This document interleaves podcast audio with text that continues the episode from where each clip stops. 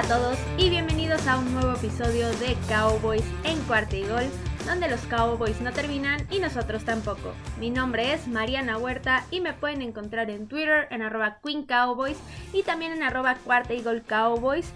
¿Y cómo están? Espero que emocionados porque ya estamos a una semana de tener a los Cowboys jugando, menos de una semana para que inicie la temporada regular de la NFL, con un juegazo, por cierto, es el jueves. Es Bills contra Rams, los actuales campeones reciben a uno de los mejores equipos que ha estado ahorita en la conferencia americana, entonces sin duda va a ser un juegazo, entonces para que no se les vaya a olvidar, para que estén al pendientes, digo, dudo de que se les olvide porque es muy emocionante el regreso de la NFL, pero ahí está la información. Y también por ahí estrené nuevo programa en el canal de Football Girls MX para que vayan a checarlo, es con mi queridísima Marian que le mando un saludo muy muy grande. Y para que vayan a checarlo, vamos a hablar de los Cowboys primordialmente, también por ahí algunas otras cosas de la liga. Y estoy segura de que se la van a pasar bien viendo ese programa. Y pues ahora sí vamos a seguirnos con los Cowboys. Vamos a empezar con las noticias rápidas de una vez. Porque es denso este programa, sobre todo con la parte de las noticias y un poquito con el tema que vamos a tomar hoy. Y pues primero ya se realizó el corte masivo de jugadores para cumplir con esa marca de 53 jugadores en el roster. Todavía no es completamente definitivo el roster porque se tienen que hacer algunos movimientos para meter a algunos jugadores, que con lesiones, que con otras cosas, pero al menos ese corte masivo ya se hizo. Y les voy a decir quiénes fueron los jugadores que lamentablemente no llegaron a ese roster final. Y primero tenemos a el linebacker Malik Jefferson, al cornerback Isaac Taylor Stewart, que él fue por lesión, al running back Aaron Shamkin, que también fue por lesión lamentablemente, porque yo creo que él al menos al practice squad sí iba a llegar. Luego tenemos a el liniero ofensivo Isaac Alarcón, que de él vamos a hablar ahorita un poquito más adelante. También tenemos al cornerback CJ Goodwin, que él a pesar de que lo cortaron, Realmente no fue así, fue nada más un movimiento estratégico para que no tuvieran que cortar a otros jugadores y que pasaran por waivers. También cortaron los Cowboys al quarterback Cooper Rush y al quarterback Will Grier, con lo que también fue un movimiento estratégico porque obviamente el equipo no se iba a quedar sin quarterback suplentes, pero de eso hablamos ahorita más adelante. También cortaron al long snapper Jay McQuaid y al kicker Brett Maher, lo mismo, pura estrategia, puros movimientos inteligentes para llegar a esa marca que le pedía a la liga de 53 jugadores. Luego también cortaron al safety Juan J. Thomas, al liniero defensivo Josiah Bronson, al safety Tyler Coyle, al running back Malik Davis, al tackle ofensivo Aviante Collins, al centro Brylon Jones, al Tiden Sean McKeon, que esto sí me sorprendió bastante. Yo sí lo tenía muy seguro como Tiden número 3, pero no fue así. Al final de cuentas, los Cowboys decidieron darle esa oportunidad. No solamente a Jake Ferguson de ser Tiden número 2, sino también a Hendershot de ser el Tiden número 3. Pero bueno, siguiendo con los cortes, también cortaron al defensive tackle Carlos Watkins, al wide receiver Brandon Smith, al wide receiver Dontario Drummond, al centro Alec Lindstrom, al linebacker Story Jackson, y al defensive end Maika Tafua. Ahora, cuando se hacen estos cortes, también prácticamente al día siguiente se firman a todos los jugadores que van a estar en el practice squad del equipo, siempre y cuando hayan liberado waivers, la gran mayoría de ellos. Y pues vamos a empezar justo con Isaac Alarcón. Al final de cuentas, Isaac va a seguir en este programa eh, internacional, pero de él vamos a hablar más adelante, que hablemos del último partido de pretemporada, donde les voy a decir todos los detalles al respecto. Luego firmaron también los Cowboys al tackle Aviante Collins, al safety Tyler Coyle, al running back Malik Davis, al wide receiver Dontario Drummond, al quarterback Will Grier, también al quarterback Cooper Rush, que de hecho los Cowboys ya declararon que Cooper Rush va a ser el quarterback número 2 del equipo, entonces pues ahí lo vamos a tener en el roster. También al linebacker Malik Jefferson, al centro Alec Lindstrom, al kicker Brett Maher, que también va a pasar a ser parte del roster al tight end Sean McKeon, al wide receiver Brandon Smith, al defensive end Mike Atafua, al safety Juan J. Thomas, al defensive tackle Carlos Watkins, al running back Quandre Odinson, que él no estaba en el equipo, él proviene de otro equipo, igualmente que el guardia Dakota Shipley. Esos van a ser los jugadores que hasta ahorita van a estar en el practice squad. Digo, puede haber cambios todavía porque aparte el equipo se reunió con un veterano, con un tackle ofensivo. Él es Jason Peters. Él estuvo en Filadelfia en su carrera, fue nueve veces Pro Bowl, entonces hablaron con él y se está trabajando en un deal. Todavía no está completamente cerrado en este momento que yo estoy hablando con ustedes, pero sí hay buenas posibilidades de que llegue él como veterano al equipo. no va a jugar en su dado caso de que sí lo firmen en la semana 1 como titular. Por supuesto que no va a pasar. Porque pues primero tiene que acostumbrarse al equipo, empezar a trabajar con ellos. No pueden echarlo al ruedo nada más porque sí, sería un grave error. Pero pues ahí van a tener los Cowboys otra opción en cuestión de tackle en caso de que Tyler Smith, por obviamente ser novato, no funcione. Y pues bueno, esas fueron todas las noticias que tuvimos del equipo en esta semana. Sí son muy densas por la cuestión de tanto cambio en los jugadores y tanto cambio en los rosters. Al final de cuentas uno tiene que estar muy al pendiente porque de repente se le puede ir un movimiento, un jugador y demás. Pero bueno, eso fue todo. Y vamos a irnos de una vez con el primer tema del día de hoy. Y es el partido contra los Seahawks, que fue el último de pretemporada de los Cowboys. Fue de local, fue en el ATT Stadium. Y de todos los juegos de pretemporada, este sin duda era el más importante. No por el resultado del juego como tal, sino por esos jugadores que iba a ser su última oportunidad para realmente mostrarse y para luchar por ese lugar en el roster final. O en dado caso que no lo lograran, digamos, en quedar fuera del equipo por algún tipo de error o por algún tipo de mal juego. Entonces sí era muy importante este partido. Y pues para ventaja de muchos jugadores, fue un juego donde el equipo ganó 27 a 26 y sí hubo muchísimas oportunidades para que los jugadores pudieran lucirse, se pudieran mostrar y que al final de cuentas le pusieran a los Cowboys sobre la mesa todo lo que pueden llegar a hacer y todo lo que pueden llegar a ayudar. Entonces, como en los dos juegos anteriores, vamos a ver las cosas buenas que vi, las cosas malas que vi y pues al final de cuentas llegar a una conclusión con esto. Y pues primero vamos a empezar con las cosas bonitas, con las cosas buenas. Y quiero hablar de Jake Ferguson. Y la verdad es que este fue uno de los jugadores que más se lució en esta pretemporada. Y tanto que, como predije justo en el capítulo donde analizamos a la ofensiva, él ya se ganó el lugar como tight número 2 del equipo. Es un jugador que en lo particular me gusta mucho, mostró en este partido otra vez que puede ser muy hábil rompiendo tacleadas, puede ser muy hábil corriendo las rutas, quitándose a los defensivos y también bloqueando. Entonces sí creo que va a ser un jugador que puede ayudar mucho al equipo. Espero que le aprenda muchísimo a Dalton Schultz y que también genere una química muy similar a la que tiene Schultz con Dak Prescott porque realmente estas jugadas donde Dak busca a los tight ends suelen ser muy buenas. Entonces, muy bien por él y la verdad es que es uno de los jugadores que ganó en este preseason. Luego, otra de las cosas buenas que vi fueron las intercepciones, porque la defensiva nos mostró otra vez que el plan de Dan Quinn sigue siendo ser agresivo, sigue siendo buscar el balón, lo cual me agrada muchísimo. Y esto fue porque obtuvieron cuatro intercepciones en todo el juego. Interceptaron tres veces, de hecho, a Drew Locke. Y de hecho, Drew Locke terminó quedando fuera de la posibilidad de ser el coreback titular de los Seahawks con esto. Pero bueno, ese es otro rollo, ese es otro equipo. Ya hablando del nuestro, los jugadores que obtuvieron las cuatro intercepciones fueron el safety Marquis Bell, lo cual fue prácticamente lo que le dio ese último check, esa última granito de arena, digamos, para que estuviera en el roster final. También otro que obtuvo una intercepción fue Nashon Wright, que fue justo esa cosita que necesitaba él para redimirse porque estaba teniendo un preseason bastante complicado, errores tras errores, de repente en las rutas sí lo quemaban bastante, entonces fue algo que digamos que le dio ese respiro para que vieran que puede hacerlo mejor.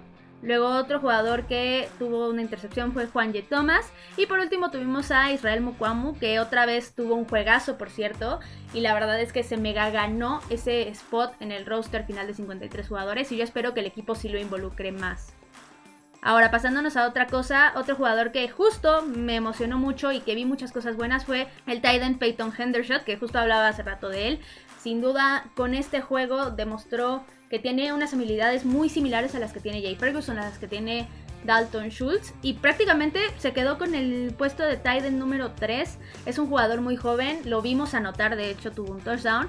Entonces, definitivamente Kellen Moore ve algo en él. Sí, creo que es un jugador que tiene mucho talento para desarrollar y esperemos que al igual que Jake Ferguson genere esa química bastante similar o bastante buena como lo tiene Dalton Schultz con Dak Prescott. Y por último, el último jugador que se lució fue Simi Fioco. Él también tuvo un touchdown. Y por cómo fue utilizado en esta pretemporada, sí yo considero que Kellen Moore lo va a involucrar mucho más, sobre todo en esas primeras semanas donde los Cowboys tienen muchas bajas en la parte de los wide receivers. De hecho, yo espero que lo involucre casi al mismo nivel que Noah Brown, porque como saben, a mí Noah Brown no me parece un súper receptor, incluso al mismo nivel que Jalen Tolbert. Creo que pueden involucrarlo. Creo que ahí se pueden repartir las jugadas, los balones y demás. Y no va a pasar absolutamente nada. Yo prefiero que sea así mucho más versátil la ofensiva a que estén tratando de buscar mucho a Noah Brown, dándole esa confianza de que ya lleva mucho tiempo en el equipo, a pesar de que no ha demostrado mucho. Ahora, pasándonos a las cosas malas de este partido, primero tengo que hablar obviamente de la línea ofensiva. En definitiva, se notó muchísimo la ausencia de Tyler Smith porque Primero, Tyler Smith no jugó porque tenía una pequeña lesión en el pie y decidieron guardarlo para no exponerlo a que esta lesión se agravara, lo cual lo aplaudo obviamente. Pero pues sí se notó, la verdad es que los Cowboys tuvieron que improvisar y al final de cuentas los movimientos que hicieron no funcionaron. Pusieron a Josh Ball de tackle izquierdo y a Isaac Alarcón de guardia izquierdo y no funcionó para nada. Ahorita hablamos de esos dos jugadores, pero sí, definitivamente la línea en general se vio superada muchas veces. Cometieron castigos y sí, simplemente no funcionó la ofensiva gracias a que la línea estaba teniendo muchísimos problemas de comunicación entre ellos y de cómo actuar como un conjunto en lugar de sus partes individuales.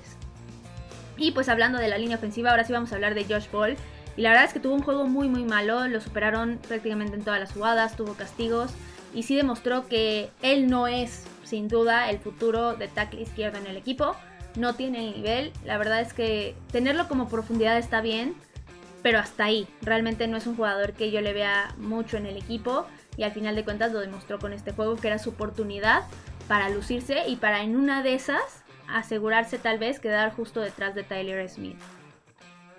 Y pues otro jugador que lamentablemente sí fue decepcionante su actuación fue Isaac Alarcón y justo vamos a hablar de él.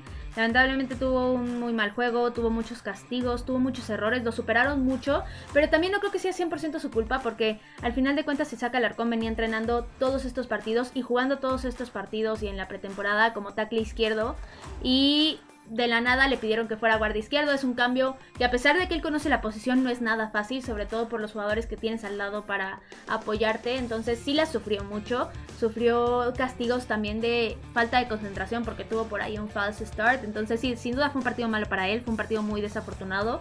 Y al final de cuentas las pequeñísimas, porque eran así muy muy pequeñas posibilidades que él tenía de acabar en el roster final, se terminaron esfumando al instante.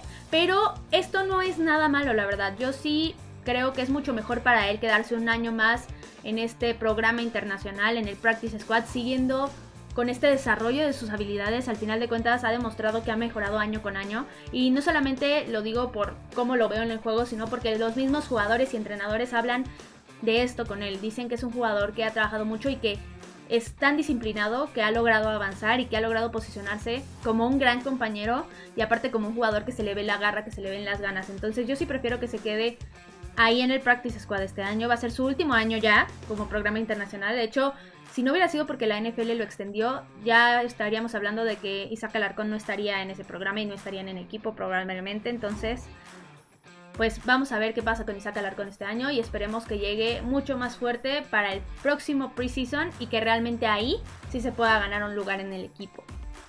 Y dejando de lado la línea ofensiva, ahora vamos a hablar de Will Greyer. Y la verdad es que al contrario que el partido pasado, esta vez sí cometió muchos errores de precisión, de decisiones. Sí fue un partido mucho más errático para él. Y esto es para mí lo que fue que hizo que se quedara como coreback número 3 del equipo. Porque al final de cuentas sí, el equipo lo estaba considerando tal vez como el suplente directo de Dak Prescott. Pero pues este tipo de errores hicieron que no se le tuviera tanta confianza. Entonces por eso va a acabar como coreback número 3. Y al final de cuentas en el practice squad. Y lo último que sí vi malo en este partido fue la cobertura. La verdad es que otra vez vi bastantes fallas, dejaban bastantes espacios. Lo bueno es que ningún titular jugó. Al final de cuentas son los suplentes.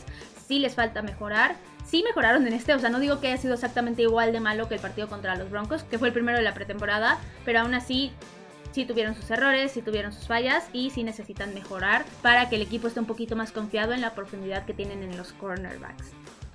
Y pues nada más para concluir este tema, yo sí creo que este fue un juego muy revelador para los suplentes y que ayudó a tomar muchas decisiones en la parte de los corebacks, en la parte de los tight ends, en la parte de la línea ofensiva y también con algunos defensivos, sobre todo por ejemplo con Marquise Bell y la parte de los safeties. Entonces sí creo que fue un juego muy bueno, pero también considero que pudieron haberle dado un poquito de juego a los titulares. Yo creo que eso hubiera ayudado a que al menos ya se estuvieran midiendo en una cancha a nivel NFL. Digo, ya sabemos lo que es el equipo, ya se conocen de hace bastante tiempo, pero sí me hubiera gustado verlos, al menos unas dos series ofensivas tanto a los ofensivos como a los defensivos. Pero bueno, eso ya no se dio y pues vamos a ver qué pasa en esta semana 1. Y pues vamos a seguirnos con el segundo tema del día de hoy.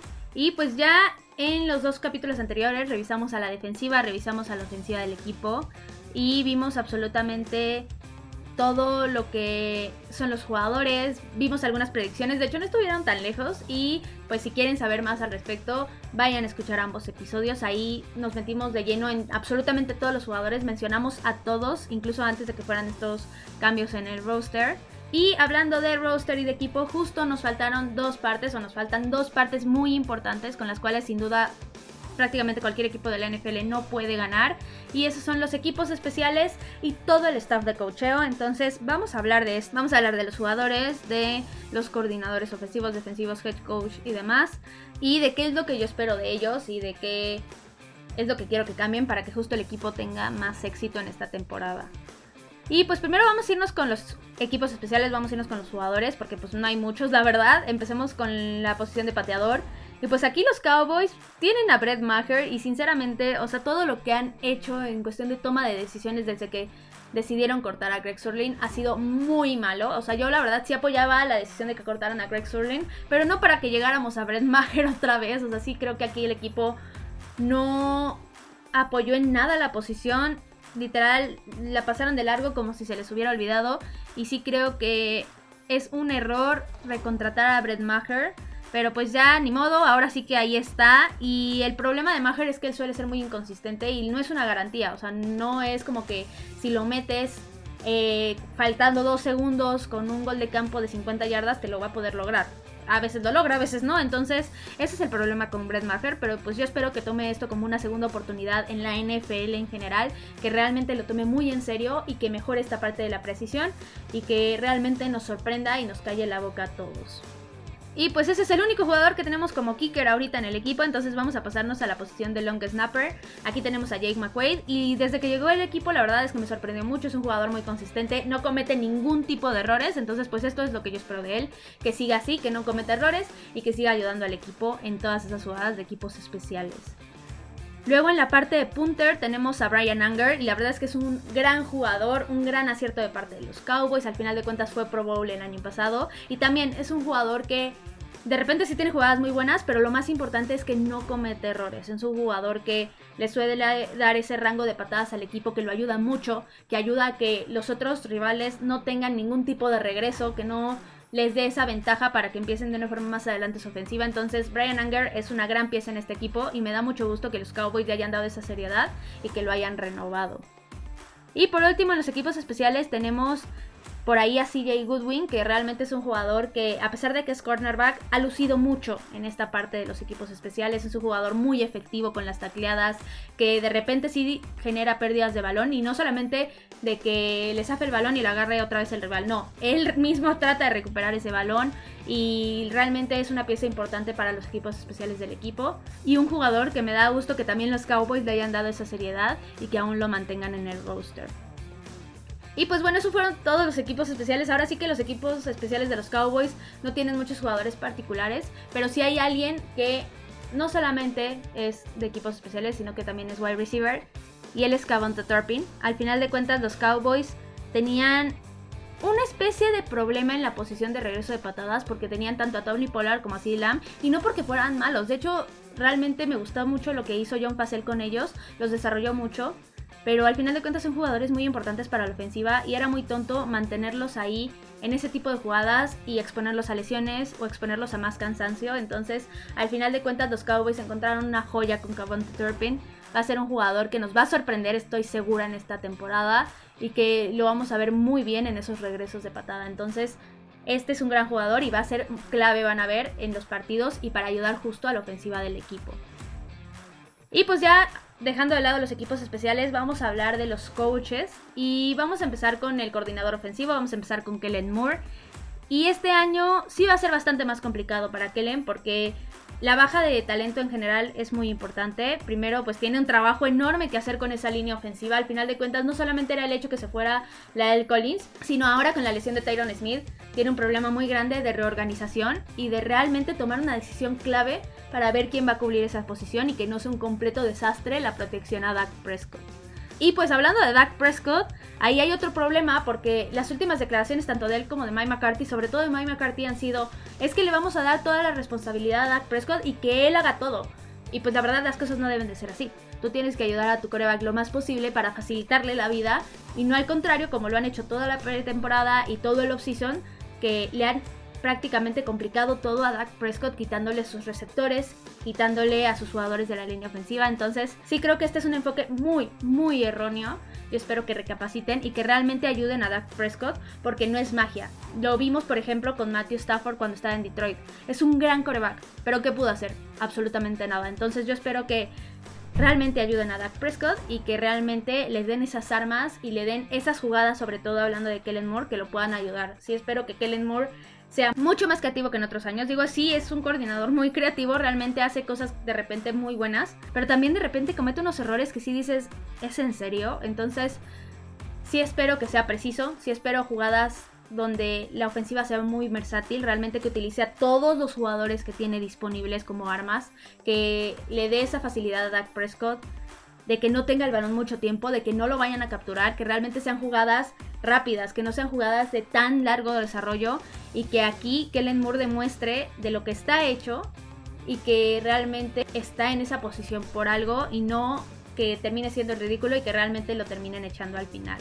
Ahora, hablando de jugadores específicamente, yo espero que utilice mucho más a Tony Pollard, espero que le dé mucho más juego, que realmente equilibre la balanza con Zeke Elliott y también, hablando de los receptores, obviamente pues la participación de CeeDee va a ser mucha, eso está innegable, pero yo espero que como les decía hace rato, en la posición de wide receiver número 2, sí sea muy cambiante, que realmente le dé el balón equitativamente a todos los que están ahí, al menos en lo que regresa Michael Gallup y en lo que regresa James Washington, porque si no, realmente no veo forma en que CeeDee pueda lucirse si tiene ahí a todos los defensivos, porque ya sabemos a quien al final de cuentas le van a lanzar el balón Dak Prescott. Entonces yo espero que aquí se muestre su creatividad y que realmente él logre sacar de esta ofensiva lo mejor. Ahora, pasándonos al otro lado de la moneda, vamos a hablar de Dan Quinn, del coordinador defensivo. Y pues el trabajo de Dan Quinn en 2021 fue impactante, realmente fue un cambio muy bueno el que logró en esta defensiva. Y yo estoy muy feliz de que haya llegado al equipo, la verdad es que demostró que es uno de los mejores coordinadores defensivos que hay actualmente en la liga. Entonces, qué bueno que aquí sigue en el equipo, porque pues como sabemos había muchos rumores de que tal vez se lo iba a llevar cualquier otro equipo de head coach. Qué bueno que no fue así. Pero pues ya hablando de lo que tiene que seguir haciendo Dan Quinn, él tiene que seguir manteniendo a esta defensiva como una defensiva agresiva, una defensiva limpia, porque una cosa es ser agresivo y dar golpes de mala fe. Y otra cosa es ser una defensiva agresiva al modo de los Cowboys, donde son tacleadas limpias, donde van siempre al balón y siempre tratan de obtener ese intercambio de balón que lo logran bastante seguido. Entonces yo quiero que pues esto siga así, quiero que la defensiva siga siendo de este estilo. Y pues la ventaja aquí es que aquí sí se mantuvo casi intacta en cuestión de talento la defensiva. Salieron pocos jugadores realmente y los importantes sí se quedaron. Entonces yo creo que aquí va a ser mucho más sencillo para Dan Quinn trabajar y continuar con este proyecto e involucrar a los nuevos jugadores a este tipo de esquema, sobre todo por ejemplo a los novatos con Sam Williams, creo que lo puede hacer muy bien y al final de cuentas creo que vamos a ver un mucho mejor año por ejemplo de un Micah Parsons o de un de Marcus Lawrence ya que están adaptados e incluso de los cornerbacks, que eso es justo lo que tienen que mejorar, yo creo que tiene que mejorar la parte de la cobertura y de las yardas que de repente permiten todos los cornerbacks. Entonces eso es lo que debería de mejorar un poquito. Y también un poco la parte de la presión al coreback porque el año pasado pues hubo muchas bajas en la línea defensiva y al final de cuentas esto sí mermó esta parte y pues todavía no se sabía de esas habilidades que tiene Micah Parsons. Al final se improvisó un poquito y pues sí acertó, pero creo que ya con toda la información que tiene puede que esta presión al coreback mejore en general de parte de la línea defensiva y que veamos muchas más jugadas grandes en esa parte de parte de los defensivos de los Cowboys. Y pues ahora pasándonos a la última parte, a los equipos especiales. Este John Facel es el coordinador de equipos especiales y desde que llegó, igual que Dan Quinn, la verdad es que ha transformado estos equipos especiales, lo ha hecho muy muy bien en todas las áreas. La verdad es que todo mejoró, sobre todo la parte de los regresos de patada. El promedio de cada regreso está por encima de las 25 20 yardas, lo cual es muy muy bueno. Habla realmente de que se está haciendo un buen trabajo. También la parte de los intercambios de balón ha sido muy buena y realmente los Cowboys como equipos especiales no permite que los rivales regresen muchas yardas, entonces ahí ha hecho un trabajo excelente y pues lo único que le ha fallado ha sido la parte del pateador porque no ha encontrado a alguien que le dé esa seguridad al equipo. Y pues tampoco es que el equipo lo haya ayudado mucho. Digo, ya vimos lo que pasó. Ya regresamos a Brent Maher y claramente ahí no es culpa de John Facel, es culpa de la directiva y de todos aquellos que buscan jugadores. Entonces, al final de cuentas, espero que John Facel pueda sacar lo mejor de Brett Maher, que pueda realmente sacarle jugo y que si no es así, pues ya esté buscando a algún otro pateador que lo pueda ayudar realmente en esa posición y que ahora sí los equipos especiales de los Cowboys sean de los mejores que existen en la NFL. Y pues vamos a pasarnos al último y al más importante, y él es Mike McCarthy, el head coach del equipo. Y pues ya entramos al tercer año de contrato de Mike McCarthy. Y estamos entrando un año crucial para su carrera, sobre todo aquí en los Cowboys, porque ahora sí su desempeño va a hablar de qué va a pasar con él en un futuro. Al final de cuentas, hasta dónde llegue el equipo y el cómo se muestre, sobre todo en temporada regular, va a hablar mucho de lo que hizo Mike McCarthy y del trabajo que está haciendo. Entonces, prácticamente Mike McCarthy tiene mucho que demostrar. Al final de cuentas, en cosas más técnicas, en cosas más de qué tiene que mejorar, pues tiene que mejorar los castigos. El equipo no puede seguir cometiendo el mismo número de castigos. El equipo tiene que disminuir bastante esta parte. Tienen que ser mucho más precisos, mucho más disciplinados, más técnicos. Esto sí es un trabajo completo de Mike McCarthy. Y que al final, si esto no se corrige, muy difícilmente el equipo va a tener éxito al final de cuentas en la temporada.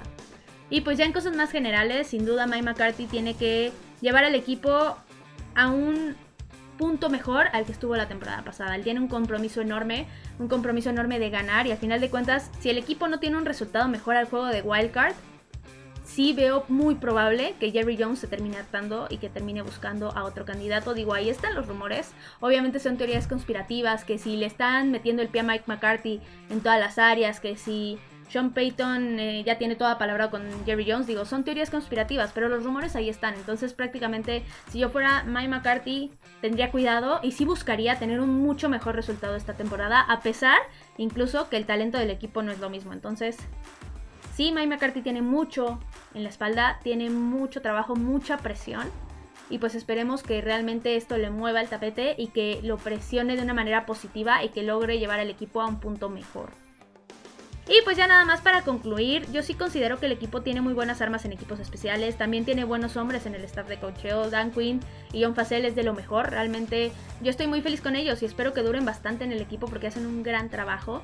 Pero aún así sus problemas como los castigos o el pateador, por ejemplo, son problemas muy grandes y problemas que requieren una solución de que ya y los Cowboys al parecer no tienen esa urgencia y eso es lo que me preocupa, que no muestren esa urgencia por mejorar y realmente una urgencia por ganar, porque al final de cuentas si hubieran hecho movimientos o tomado decisiones al estilo, por ejemplo, los Rams, al estilo Tampa Bay, tal vez otra cosa sería y tal vez estaremos hablando de realmente un mucho mejor equipo y no de un equipo que quién sabe cómo vaya a actuar porque al final de cuentas los jugadores no sabemos cómo vayan a reaccionar y tampoco sabemos cómo vayan a reaccionar en este caso por ejemplo el head coach.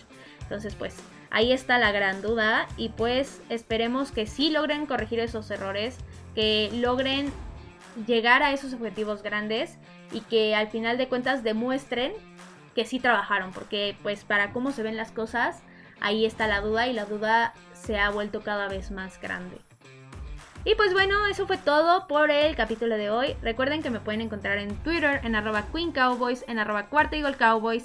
Les recuerdo del programa nuevo que tengo ahí con mi queridísima Marianne en Football Girls MX. Así lo pueden buscar en YouTube, en Facebook y demás. Entonces, por si lo quieren ver, seguro se van a divertir muchísimo. Y pues, ¿qué más si le van a los Cowboys? Tener un programa donde puedan ver qué está pasando con el equipo y donde vean también un poquito de debate. Entonces ahí les dejo el programa para que lo vayan a ver. Y pues esperen mucho más contenido porque ya tenemos la temporada encima por fin. Los Cowboys no terminan y nosotros tampoco. Cowboys en cuarta y gol.